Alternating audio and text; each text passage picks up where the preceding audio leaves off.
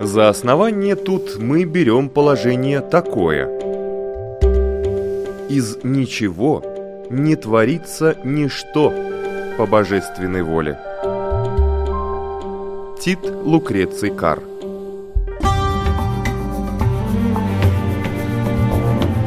Дерзкие теории Смелые гипотезы Предположения, которые завтра могут стать аксиомами.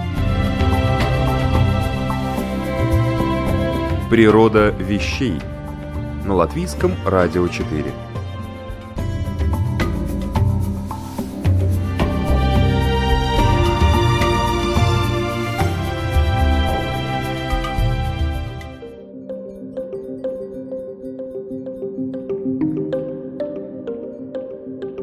В студии Людмила Вавинска. Здравствуйте. Гравитация Такое знакомое слово. Еще из школьного учебника мы знаем, что она служит для того, чтобы мы не улетели с Земли в космос. Она же толкает нас к Земле, когда мы хоть чуть-чуть теряем равновесие. Мы привыкли справляться с нею и практически ее не замечаем. А между тем, эта сила природы полна тайн и загадок. Это удивительная, всепроникающая и всеобъемлющая сила каким-то непостижимым образом держит на нашей планете и маленьких муравьев, и целые океаны с многотонными льдами. В огромной бескрайней Вселенной все подчинено ее законам. Но знаем ли мы эти законы? Понимаем ли их до конца? Можем ли смоделировать хотя бы простенько гравитационные взаимодействия и его последствия? Я не знаю, а вы? Сегодня в программе «Природа вещей» о феномене гравитации мы беседуем с действительным членом Латвийской академии наук, профессором Латвийского университета, заведующим кафедрой экспериментальной физики Мартасом Аузеншем.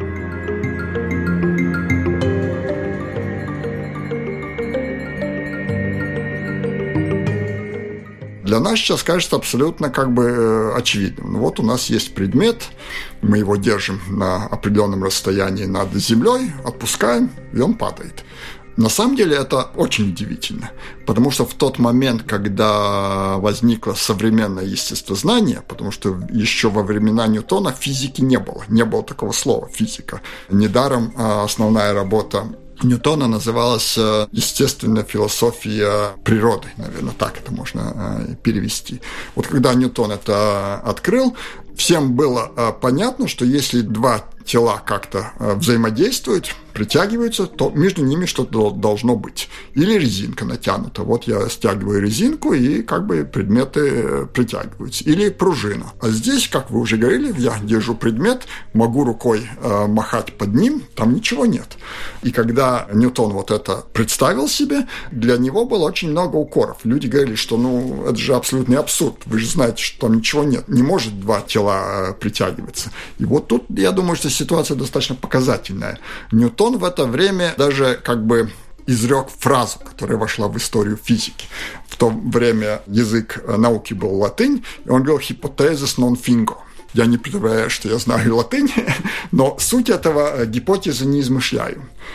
Суть было того, что э, Ньютон говорит, действительно это поразительно. Я не могу понять, как это может быть. Но вы же видите, что если я принимаю, что вот так происходит, пишу это в виде закона физики, то я могу объяснить абсолютно, первый взгляд, разные вещи. Почему Луна вращается вокруг Земли, почему Земля вращается вокруг Солнца, почему яблоко падает на Землю э, и так далее. Почему нам сейчас это кажется, может быть, немножко менее удивительно? Потому что я осмелюсь утверждать, что мы к этому привыкли. И когда вы привыкли, когда мы привыкли, нам кажется, что ну да, это как бы очевидно. Вот эта привычка, чтобы нам показалось, что это понятно, на самом деле очень важна, потому что есть другой рассказ, тоже, очевидно, достаточно правдивый, когда Эйнштейн уже был в достаточно преклонном возрасте, один журналист брал у него интервью. И журналист говорит, ну, господин Эйнштейн, смотрите, как вам в жизни повезло. Когда вы создали свою теорию, теория, которая тоже как раз э, касается гравитации, притяжения, никто в нее не верил. Вот прошла ваша жизнь, и вы всем доказали, что теория правильная. На что, э, говорят, э, Эйнштейн немножко усмехнулся говорит, нет-нет, господин, вы абсолютно неправильно понимаете. Я в своей жизни ни одному человеку никогда не мог доказать ни разу в жизни, что моя теория правильная, если он с самого начала в ее не верил. Просто мне была возможность прожить достаточно долгую жизнь. Те, которые не верили, уже умерли. Сейчас новое поколение, они с самого начала привыкли и поверили, что моя теория правильная. Не означает ли это, что действительно это все умозрительные какие-то заключения по поводу гравитации? На самом деле мы не знаем, что это такое, почему так происходит. А, ну, всегда в любой ситуации физики мы говорим, что до конца мы не знаем. Потому что в любом э, случае, когда мы делаем некий шаг, вот в случае гравитации Эйнштейн сделал очень большой шаг, и, э, может быть, если у нас будет время, мы этого можем коснуться, искривление пространства и так далее. Но всегда можно говорить, что «а почему это так?» И когда вам объясняют, почему это так, может следовать следующий вопрос «а почему это так?» э, И тогда мы можем прийти к уже общему философскому вопросу. Возможно ли общая теория всего, когда вот мы всю физику, или, по крайней мере, материальную часть мира поймем до конца, и больше там не будет чего делать. А, есть люди, в том числе очень знаменитые нобелевские лауреаты физики в наши дни, например, Стивен Вайнберг, который считает, что такая теория возможна, и мы близки к тому, чтобы ее создать. Большинство людей, на самом деле, в это не э, очень верят.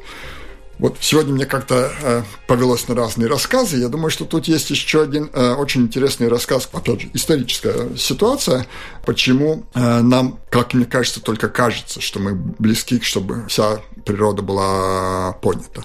Вот когда Макс Планк, тот человек, который создал квантовую физику, учился в гимназии в Германии. И он был очень талантливый молодой человек, ему нравилась физика, и он пришел к своему учителю физики в гимназии и сказал, господин э, учитель, мне очень нравится предмет, который вы преподаете, я хочу стать физиком. Учитель оказался очень э, честным человеком. Он говорил, «Э, дорогой Макс, я тебе не советую э, заниматься физикой, потому что посмотри, в физике почти все открыто. Остались некоторые мелкие вещи, которые мы уточним, и физика кончится. Если ты будешь э, профессиональным физиком, ты просто останешься без работы.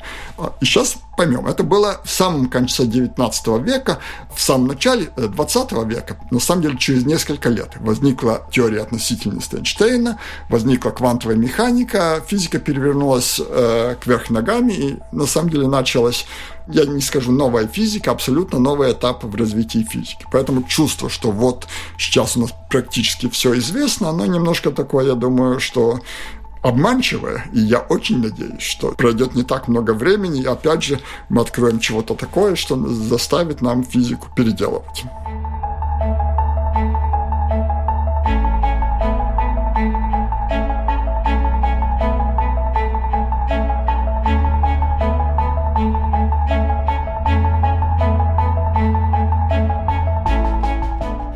Вернемся к гравитации, все-таки почему она действует через все, через все предметы. Даже некоторые ученые, в частности, э, был такой ученый э, Николай Козырев, астрофизик, он вообще говорил, что в пространстве нет вакуума, что пространство имеет определенную четкую структуру, и вот благодаря этой структуре происходит и движение света и так далее, просто там немножко другие процессы, и по-другому строится это все движение.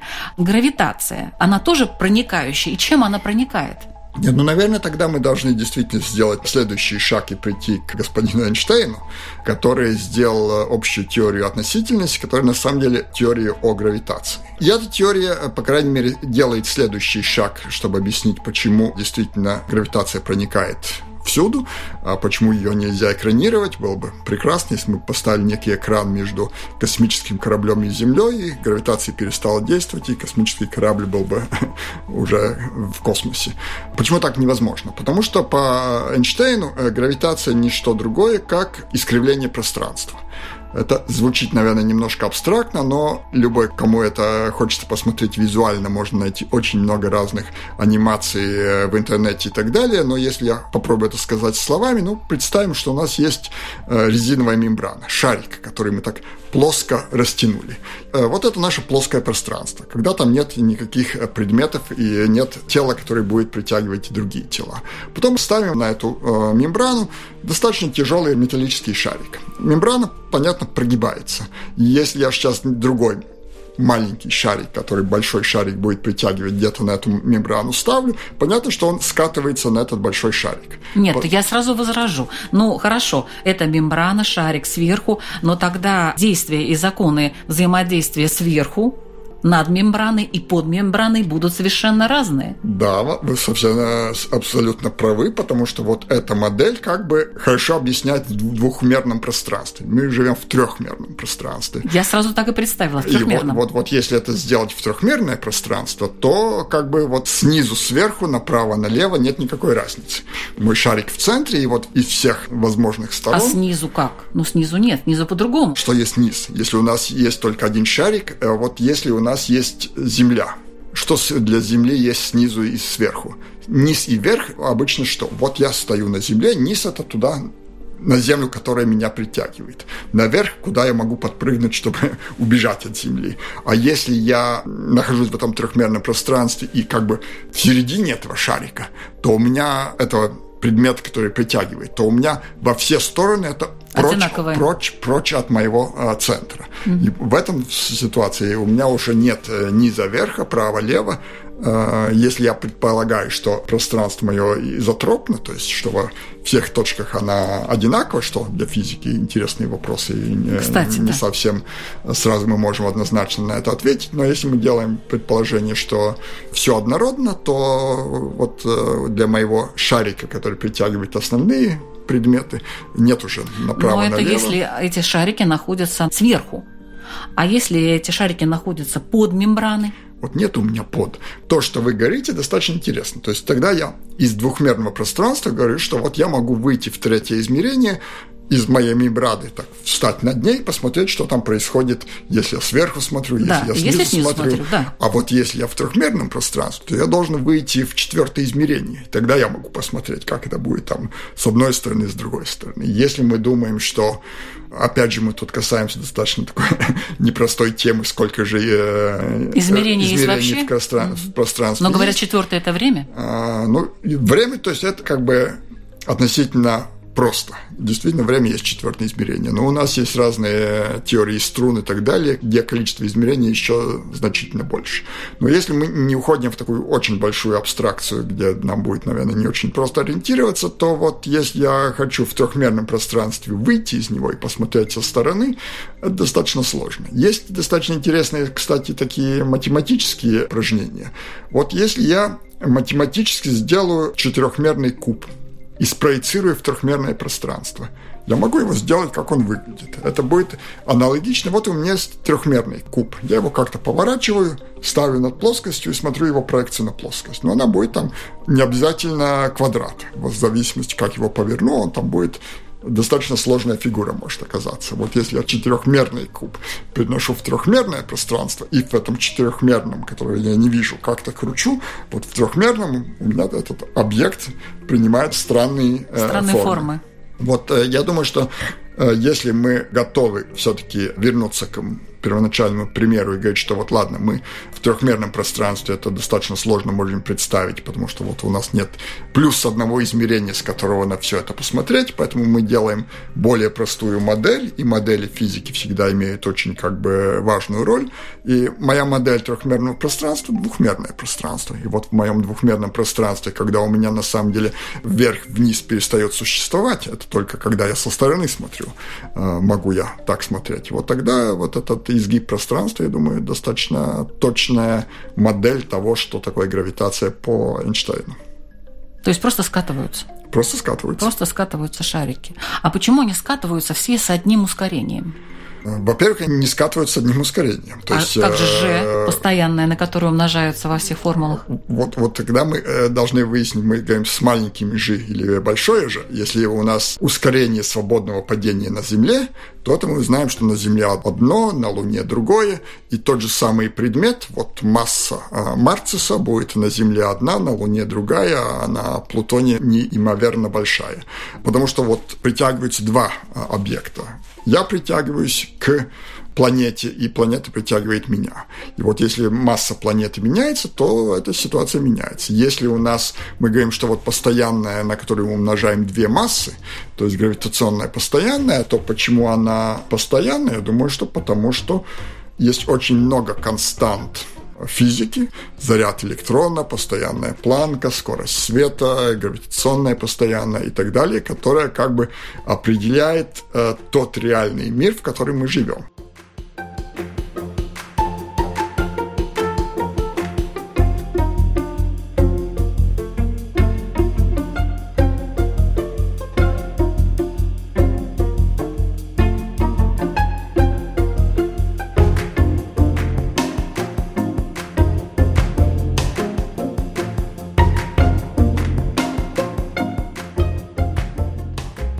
Самая гравитационно чувствительная мышца человека – камбаловидная. Находится она на задней поверхности голени в глубине, сразу над ахилловым сухожилием, и закрыта двумя головками икроножной мышцы.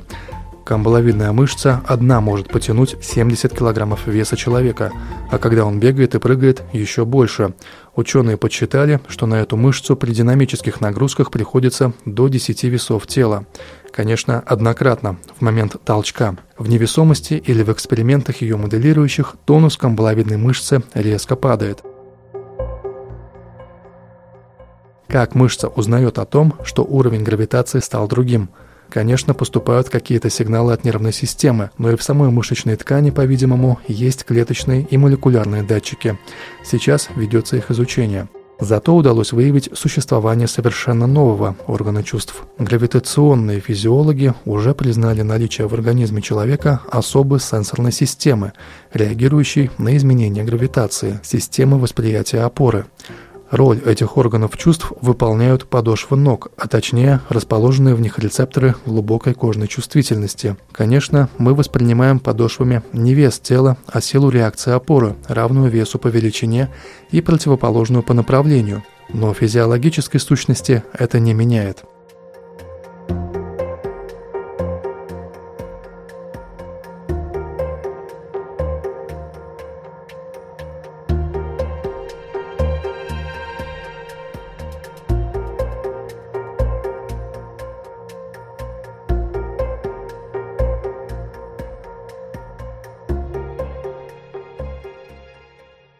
Люди спрашивали, достаточно как бы знаменитый, например, э, Поль Дирак в свое время очень интересовался, как будет выглядеть мир, если мы вдруг постоянные физики, например, заряд электрона изменим в два раза. Ну, почему он именно такой? А, и это на самом деле есть один из этих, вот когда я говорю, что есть мечта создать общую теорию всего, вот эта общая теория должна ответить на вопросы, почему э, заряд электрона такой, какой он есть, почему постоянная планка такая, почему э, гравитационная постоянная такая. До того, а пока у нас нет этой общей теории, мы говорим, что у нас есть мир, мы понимаем, как он э, существует, но есть некий, если можно сказать, подгоночные параметры. Вот мы должны выбрать правильный заряд электрона, правильную постоянную гравитацию, чтобы наша теория описывала действительно реальный мир, в который мы живем, а не была некой там теоретической математической конструкцией. Тут постоянная гравитация не есть исключение. Мои примеры, что мы не можем ответить, почему заряд электрона такой, почему скорость света такая, как мы знаем, какова она есть и так далее. То есть в физике есть достаточно много постоянных, вот как вы сказали и как я тоже пытался сказать, подгоночные параметры, которые мы должны найти их численное значение, чтобы понять, чтобы описать реальный мир. И, кстати, с постоянной гравитацией очень интересная ситуация. Вот мы думаем, что квантовая механика – это очень современно, сложно. А гравитация – это как бы уже так привычно. Вот если мы спрашиваем, насколько точно мы знаем э, гравитационную постоянную и постоянные квантовой механики, то много тысяч раз точнее мы знаем э, то, что касается квантовой механики, нежели гравитационную постоянную. Но что... ищем ли мы какие-то частицы, которые связаны с гравитацией? Гравитоны ищем, а, ищем гравитоны, а, вот нашли недавно гравитационные волны и так далее. То есть, как всегда, если мы а, теорию хотим создать уже как бы очень абстрактную математическую, то любое взаимодействие связано с некой частицей. Вот мы знаем, что, например, электрическое взаимодействие – это есть обмен фотонами. То есть, с одной стороны, это почти как гравитация. Мы говорим, что вот если мы напишем, как притягиваются два заряда, э, формула будет абсолютно та же самая, как формула для гравитации, только другая постоянная, которая определяет это притяжение. Ну, как бы параметры это, кстати, достаточно интересная тема, которую, наверное, мы не сможем развернуть, но тем не менее, вот все эти силы, как бы простые, стандартные силы, к которым мы привыкли, электрическое притяжение, гравитация, все они от расстояния зависят э, как 1 делить на r квадрат. Вот почему там квадрат? Вот этому тоже есть достаточно, я думаю, что простое объяснение. Я предложу одно, которое не очень математически точное, но я думаю, что очень хорошо это отражает. Мы знаем, что если я рисую сферу, то площадь сферы пропорциональна r квадрату. То есть, если у меня сфера с радиусом в два раза больше, то площадь ее четыре раза больше. А что это значит? Если я думаю, что вот у меня есть одна масса, которая притягивает другую массу. Если я массу ставлю в два раза дальше, вторую массу, которая притягивается, то вот это взаимодействие, которое исходит из моей большой массы, должно сейчас уже как бы разделиться на площадь четыре раза больше значит, для точки, в которой моя контрольная масса, останется ну, 4 раза меньше взаимодействия. А на два раза дальше взаимодействие 4 раза меньше. Вот это обратная пропорциональность 1 делить на r в квадрат. То есть, опять же, такая интуитивная, но достаточно точное представление, что напоминает мне один из моих учителя физики очень давно, он говорил, слушай, Марцис, физику можно знать, но физику нужно понимать, и это разные вещи. То есть можно запомнить, что это 1 на r в квадрате, а можно стараться понять, почему это 1 на r в квадрате. И вот мой как бы очень простой пример говорит, что может быть интуитивно, может быть не всегда математически абсолютно точно, но эти вещи можно понять, и в тот момент, когда вы понимаете, почему это так, для меня лично происходит некий такой, я бы сказал, даже катарсис. Раньше меня учитель написал формулу в школе, например, когда я учился. Ну, формула, формула, надо ее, наверное, запоминать. И вдруг вы понимаете, что формулу можно не только знать, а можно понимать, почему она именно такая. И вот в этом есть как бы прелесть физики и радость, когда вы занимаетесь физикой, что вы что-то в конце концов понимаете такое, что раньше никто не понимал.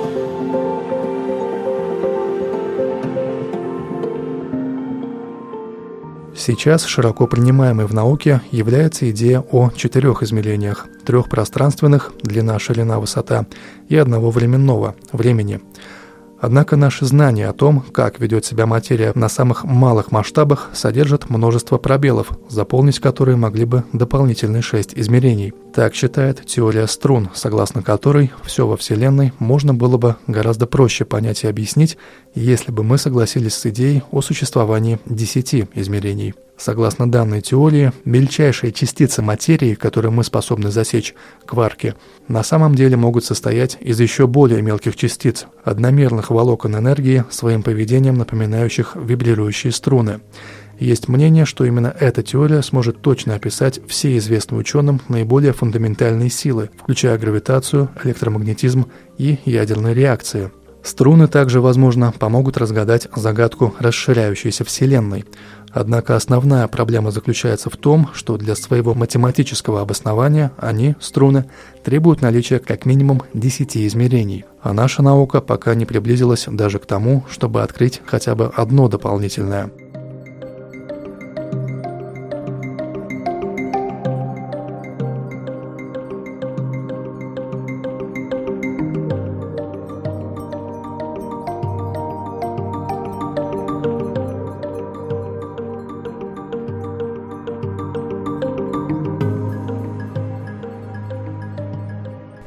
гравитация действует в вакууме? Нет никакой разницы, почему гравитация не может де- действовать в вакууме. Если гравитация – это искривление пространства, э, ну, тут э, я не хочу как бы это очень запутывать, но вы вначале упомянули вакуум и сейчас вакуум. То есть у нас такой обыденной жизни кажется, что вакуум – это пустое пространство. Что это такое? Вот я из какого-то объема выкачиваю весь э, воздух и вижу, что там вакуум. На самом деле там же не вакуум, там же не пустое пространство. Там есть поля, электрическое поле, гравитационное поле там действует. Что дальше я могу сделать? Могу этот свой пустой объем отнести куда-то очень далеко от всех масс, от всех зарядов и так далее. Говорить, вот сейчас там пустота, вакуум, там это вакуум, но физический вакуум. В этом физическом вакууме происходят флуктуации вакуума. Там происходят очень конкретные физические процессы. И это как бы не сумасшедшая теория каких-то людей, это как бы стандартная, общепринятая теория э, физики, что вакуум абсолютно это пустое пространство, как э, Торричелли, который в первый раз демонстрировал, наверное, все слышали там лейденские полушария, из которых выкачивался воздух, и двумя лошадями нельзя было их разорвать и так далее. И э, в то время представление было, что вот там действительно пустота, там ничего нет. Но на самом деле это намного в современной физике сложнее. А если вернуться к вашему э, вопросу, вот в такой ситуации нет никакой разницы. Вот это, если в этой пространстве будут еще какие-то другие предметы, так, то наоборот, каждый из них тоже будет деформировать пространство. Если абсолютно пустое пространство, я бы сказал, так, насколько пустым оно в физике может быть. Если вот оно настолько пустое, тогда вот моя модель, что тут мой шарик искривляет пространство, выглядит достаточно э, резонно. Если там еще есть много чего другого, то каждое это что-то другое тоже искривляет пространство. И моя мембрана уже вся как бы населена многими разными э, предметами, и вместе это уже делает некую такую... Ну, это все можно так описывать, но тогда искривление уже не просто яма, а много ям, которые друг, друг с другом там пересекаются и так далее. Ну, а вот не считаете ли вы, что природа гравитации может быть тоже электрической?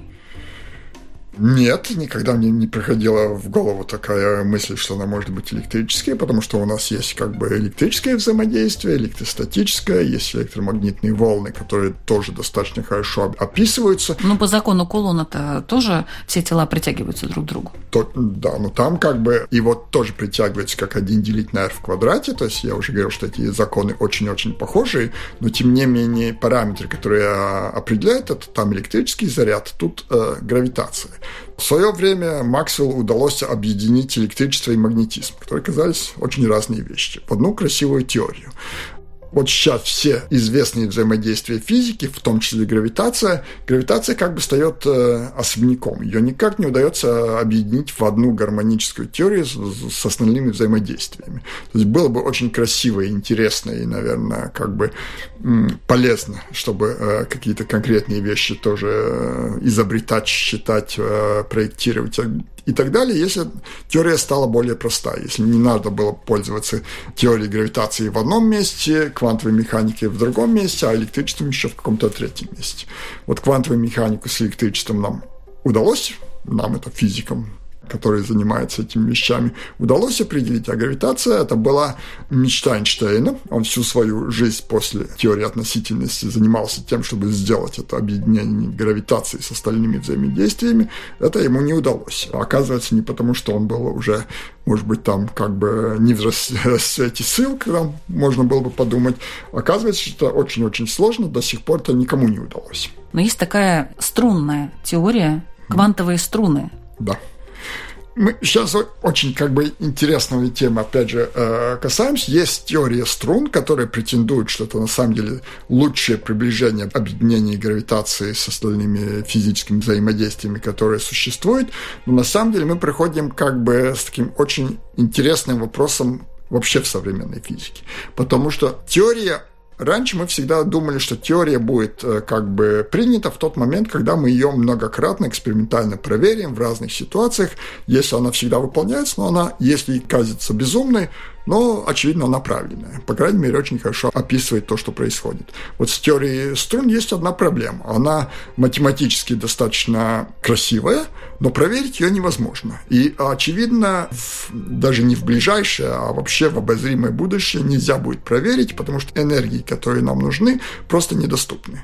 В принципе, недоступны. Даже если мы бы устроили большой хадронный коллайдер вокруг Земли по экватору, у нас все равно бы не хватило энергии, чтобы проверить теорию струн.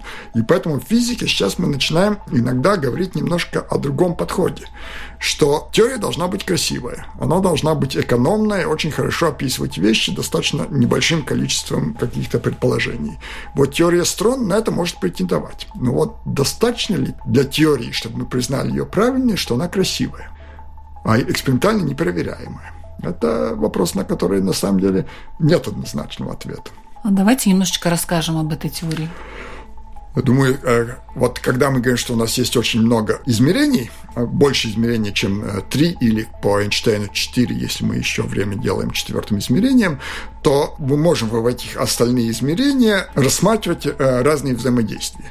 Вопрос, почему мы не видим эти э, другие измерения, потому что энергия в этих взаимодействиях настолько большая, что вот эти струны как бы замыкаются сами на себя. И вот там внутри своей жизни живут, а чтобы их как бы открыть и увидеть, нам нужна вот та большая энергия, которая, к сожалению, и сейчас недоступно, и, как я сказал, в ближайшем будущем не будет э, доступно. Вот, но если вот мы эти э, взаимодействия таким образом описываем, как бы скрытыми э, взаимодействиями, которые в свернутых измерениях живут, тогда мы можем достаточно хорошо стараться объединять э, гравитацию с э, квантовой механикой, потому что вот есть и другие взаимодействия, но квантовая механика и гравитация – это как раз вот те как бы опорные точки современной физики, которые в данный момент каждый живут немножко как бы своей жизнью.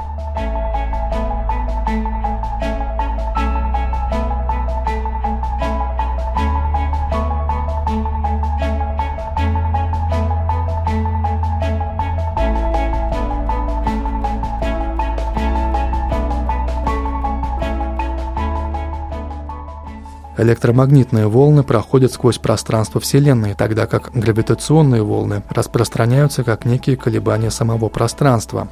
Такое предположение сделал Кип Стивен Торн, американский физик-теоретик, член ученого совета НАСА. В рамках международного проекта он работал над лазерной обсерваторией, которая объединила 1200 ученых со всего мира.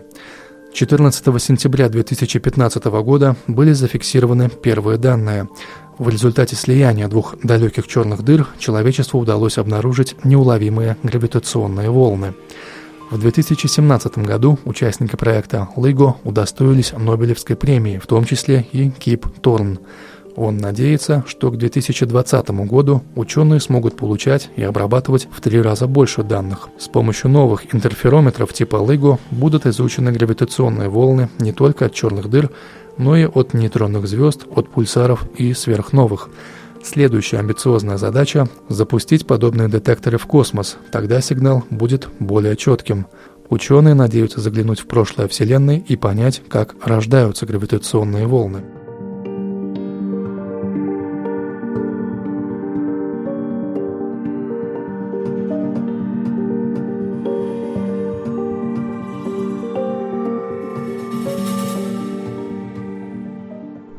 Что вокруг каждого предмета есть какое-то гравитационное поле. Да, конечно. Должно же быть какое-то сохранение энергии. То есть получается, что любой предмет как бы тратит энергию нет. на то, чтобы это поле было, или нет? Нет, потому что в тот момент, когда мы начинаем, э, то есть есть некое взаимодействие, то есть два электрических заряда взаимодействуют. Э, вот как бы немножко более, может быть, э, наглядно можно представить.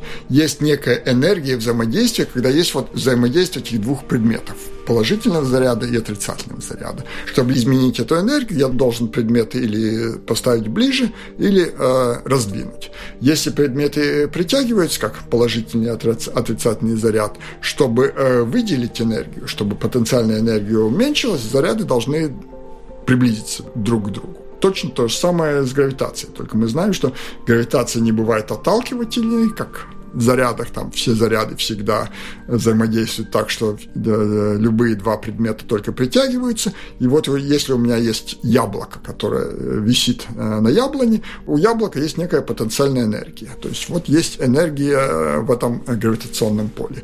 Если вдруг яблоко падает, то есть яблоня его уже не удерживает, то яблоко падает вниз, и э, система приходит в состояние минимальной возможной энергии. Это вообще когда общий принцип физики, что любая система старается занять ситуацию, когда энергия наименьшая. Вот яблоко упало, энергия системы уменьшилась. Но пока яблоко там висело, как бы энергия никак э, не тратится. Ну, у него есть это, у яблока есть эта потенциальная энергия, яблоко готово производить некую работу, там упасть, там выбить ямку в земле или, или упасть э, Ньютону на голову и э, выбить мысли у него. Если взять ядро Земли, там получается, что Гравитация нет, ну так чисто умозрительно, если а гравитация не действует. Нет, э, гравитация действует всегда. То есть, если мы можем представить такой как бы нереализуемый, но на самом деле интересный э, эксперимент. Вот мы сейчас делаем колодец в земле и выкапываем, чтобы в другой стране вышло.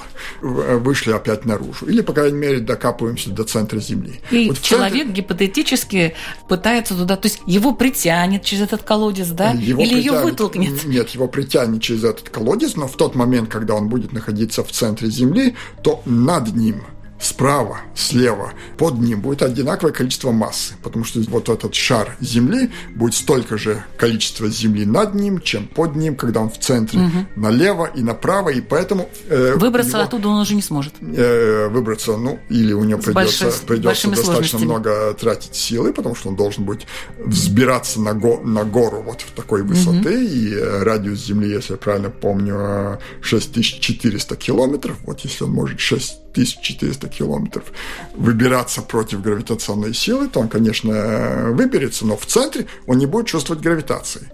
Но можно намного проще выключить гравитацию. Способ Эйнштейна, который говорит, что ускорение и гравитация одно и то же самое. Вот не дай бог. Но вот если мы окажемся в лифте на высоком этаже, и вдруг лифт начинает свободно падать. А что будет? Ну, вы падаете так же быстро, я падаю так же быстро, как падает лифт. То это значит, что я на самом деле нахожусь в невесомости. Потому что если я оттолкнусь от поля лифта, я буду немножко там наверху висеть. В общем, я в невесомости. И Эйнштейн утверждает, его теория относительно утверждает, что даже теоретически нельзя определить, вдруг пропала гравитация, Земля просто пропала, или я свободно падаю. И что вот э, ускоренное движение с определенным ускорением и гравитация есть эквивалентные вещи. Тут э, мы приходим, вот мы все время говорим о массах, но тут есть еще один очень любопытный факт. Вот когда говоришь, что мы есть масса. Вот две массы притягиваются. Ну вот есть некое свойство моего э, тела, его масса, которая определяет, как сильно его притягивает, например, Земля, яблоко. Как сильно масса яблока, как сильно Земля будет притягивать яблоко. Но сейчас я яблоко хочу ускорить бросить с некой скоростью.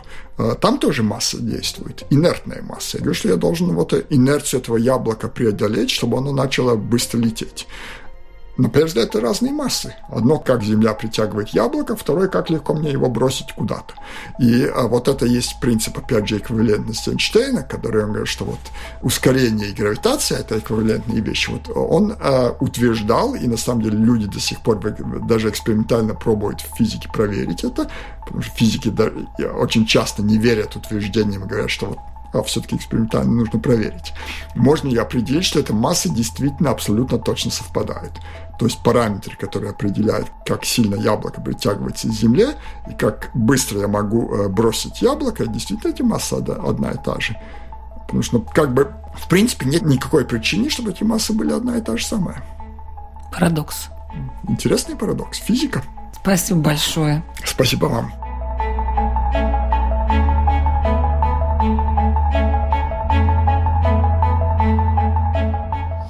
О природе гравитации сегодня мы говорили с действительным членом Латвийской академии наук, профессором Латвийского университета, заведующим кафедрой экспериментальной физики Мартасом Аузеншем. Программу «Природа вещей» к эфиру подготовила Людмила Вавинска. За музыкальное оформление спасибо Кристине Золотаренко. Интересные факты о гравитации на этот раз озвучивал Александр Андреев. А в следующий раз увлекательный рассказ доктора филологических наук Марии Семеновой о дигитальном контент-анализе литературы. Жду вас у радиоприемников в четверг в 3 часа дня. Не забудьте.